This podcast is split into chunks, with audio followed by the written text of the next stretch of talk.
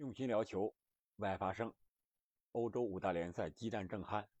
本期节目呢，我想聊一聊赛程将近三分之一了，英超五大另类悬念是什么？这里是喜马拉雅出品的《憨憨聊球》，我是憨憨。可能在每个人的心目中都有一个悬念，特别是看足球的人，看到现在，感觉悬念会越来越多。但是今天呢，咱们聊一聊另类悬念。那第一个就是，除了争冠都是悬念，大家都看好曼城本赛季继续卫冕冠军。为什么这么说呢？虽然他们排名现在是第二，但是阿森纳放慢了领先的脚步。本轮他们是和南安普敦一比一战平了。而在随其后的热刺是一比二输给了纽卡，曼联呢和切尔西也是一比一打平。这样的话，曼城和阿森纳之间的差距缩小到了两分而在进球和失球比上呢，曼城是三十六个进球，而阿森纳是二十五个进球，同样他们的失球都是十一个。他们的进球差呢，也是十一个。这样的话，大部分都看好曼城的进攻和防守能力，绝对都是超群的。那为什么他不能夺冠军呢？所以说，大家都看好曼城。虽然现在阿森纳领先，但是他们的实力还是欠缺一些的。当然，我也是这么认为的。那第二个呢，就是判罚。对排名的影响有多大？第十三轮，也就是这个周末的英超，咱们看一下这个判罚啊，特别是有争议的判罚。有一场比赛之中有争议的判罚，也有两场比赛同样的动作犯规，也有有争议对比的这样一个判罚。我们看看阿森纳和南安普敦这场比赛，一比一啊，双方比分是一比一。但是里边的内容，我相信你要看了这场比赛的，我觉得有些判罚还是非常值得商榷，甚至说明显的就是错判、误判，甚至是故意不判。主裁判是琼斯·罗伯特，那我就纳闷了，主裁判不判，不知道这个 VAR 提醒没有，反正是没有启用。有一个就是热苏斯，啊，被这个。卡莱塔卡尔在禁区之内给拉倒，爆了至少有那么两秒钟吧，动作非常的大，为什么裁判就不判呢？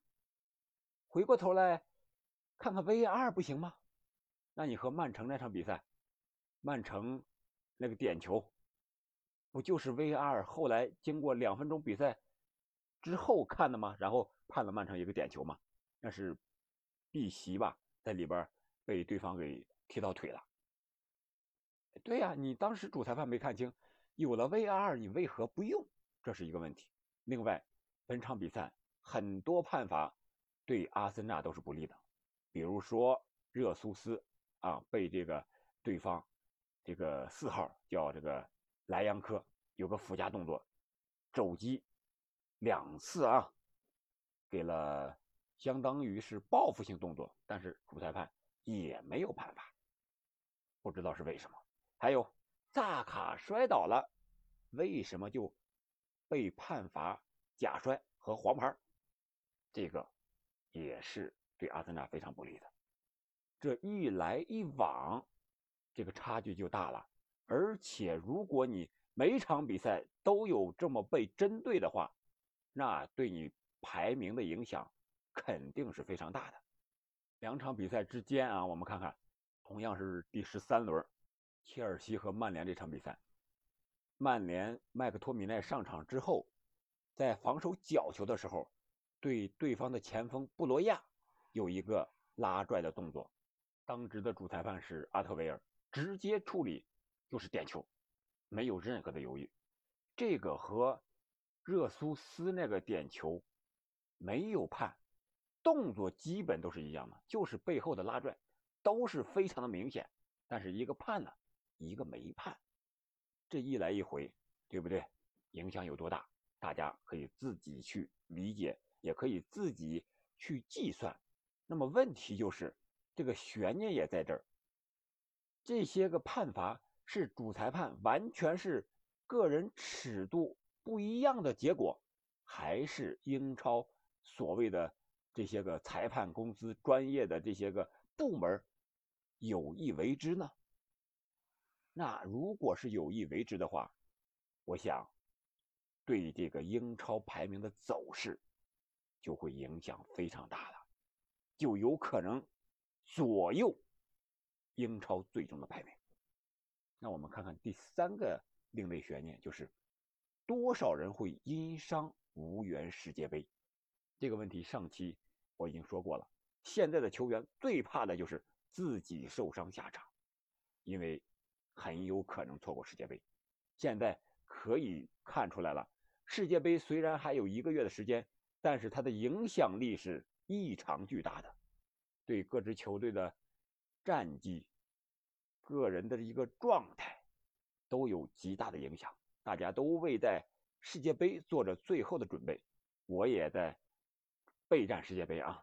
因为世界杯毕竟是一个一四年一次大舞台，不光是一年呀，四年一次，就这么一个月时间，所以一定要好好准备。当然，这这里也是希望大家能够期待着世界杯期间憨憨聊球，和大家一起度过。加一个小广告啊，我们说这个伤病目前对这个球员的影响有多大？小将加维西甲的踢了三十多分钟，被这个对方的后卫，咣家伙一个膝盖直接撞在裆部，倒地痛哭呀！我想这十八岁还不到，还没女朋友呢，你就这么伤人家，这东西不太好吧？我们再来回过来说英超。瓦拉内上轮也伤了，是吧？其他的什么诺塔呀、坎特呀、什么沃克呀、里斯詹姆斯呀，很多伤病都出现了，很多人因此会无缘2022卡塔尔世界杯。那这个数字到世界杯之前联赛结束那一周，到底会上升到多少？我们看啊。现在世界杯每个队允许报名是二十六个，那三十二支球队，二十六乘三十二是这个，我算了一下是八百三十二人。那在五大联赛里踢球的有多少人呢？现在我没有准确的数字，但是大概我们可以算一下，就是一支英超或者是五大联赛的球队，假如有六七个队员是参加世界杯的国脚。我说是参加世界杯啊，不光是国脚，如果光算国脚的话，那就更多了，对不对？但是有些国脚是无缘世界杯的，那我们就光算能够参加世界杯的国脚六七个，那五大联赛英超里边二十支球队，大概有这么一百三四十人吧，可能这个数字不是很准确，但是差不多。所以说，这一百三四十人里边，如果再受伤那么十几二十个人。这个比例我觉得就不小了，很多球员都是球队的绝对主力，甚至是核心人物，所以说这个影响是非常大的，也是一个悬念。悬念不光是受伤的人数，还有对他们本国国家队世界杯成绩的影响。我们再来看看最后两个，它是关于个人的，一个就是 C 罗和滕哈赫。谁会率先离开曼联？从现在来看，应该是 C 罗无疑了。但是会不会反转呢？我们还随着剧情的发展，拭目以待。目前 C 罗和滕哈赫的矛盾已经公开的不能再公开了。滕哈赫可能现在是占理的一方，确实自己处理上也没有可以指责的地方，而 C 罗呢，有点倚老卖老。感觉自己是球星，感觉自己是世界第一球星，所以就无所顾忌，想怎么来就怎么来，完全把自己凌驾于俱乐部、球迷乃至整个足球的利益之上。自己就是为了自己的一个个人的数据和记录在那干呢，有点那个叫精致利己主义者这个意思。昨天我踢球的时候，和我几个球友也讨论了这个事情。有的人是这个罗黑，是没吹，他死活就是看不上 C 罗，觉得 C 罗那个记录都是蒙的，只有梅西才是真正的球王。但是我也说了一句公道话，我说那你一个球两个球是蒙，十个球八个球是蒙，一百个球是蒙，那你七百个球一千个球，你说 C 罗是蒙的，这谁信呀？所以说，我觉得 C 罗肯定是有实力的，但是性格决定命运。他现在在曼联也好，在五大联赛没人要他也好，都可能和他这个性格有一定的关系。但是也有的朋友说了，正是因为他有这样的性格，他才能成就现在这个成绩。对，这也是对的。所以说，这个东西真是一个矛盾体呀。如果你想有性格，你还想得到球王。那可能就是鱼和熊掌不能兼得了。那我们回过头来再说，滕哈赫和 C 罗到底离开曼联这个事儿会不会有最终的翻转呢？我觉得大概率不会有了。毕竟现在曼联官方是完全支持主帅滕哈赫的，因为现在曼联的成绩还可以，是在争四的行列里边。如果能翻转的话，一个是曼联的成绩急转直下，比如说连续输个三四场，把这个成绩一下排名到一开始赛季初那样倒数了，那这样的话对滕哈赫是不利的。另外就是 DNA 的影响，C 罗是怎么来的？就是因为是吧？DNA，他是 DNA，左右他能来的人也是 DNA，呃，佛爵爷是吧？爵爷在那儿。一声吼，甚至不用吼，一句话，肯定就管了很大的作用。另外一个就是利益的关系，毕竟 C 罗踢不了球，在球场上可能无法为球队带来胜利，但是在场下为球队带来盈利，那还是没有任何问题的，而且还是独一档的。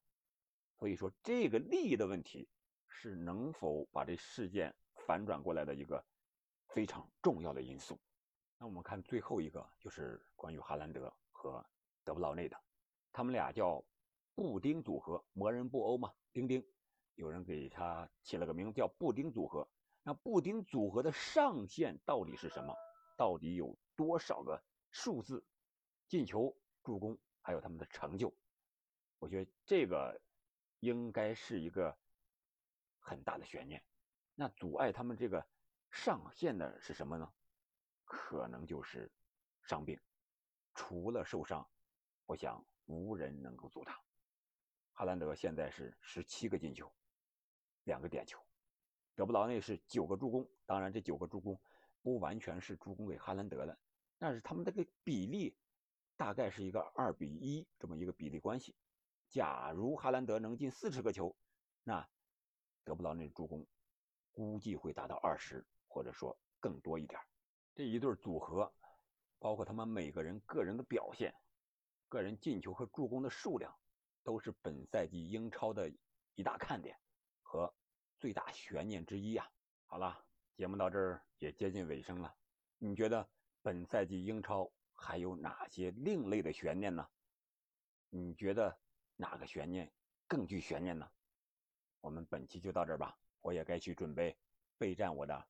二零二二世界杯了，我们下期再见。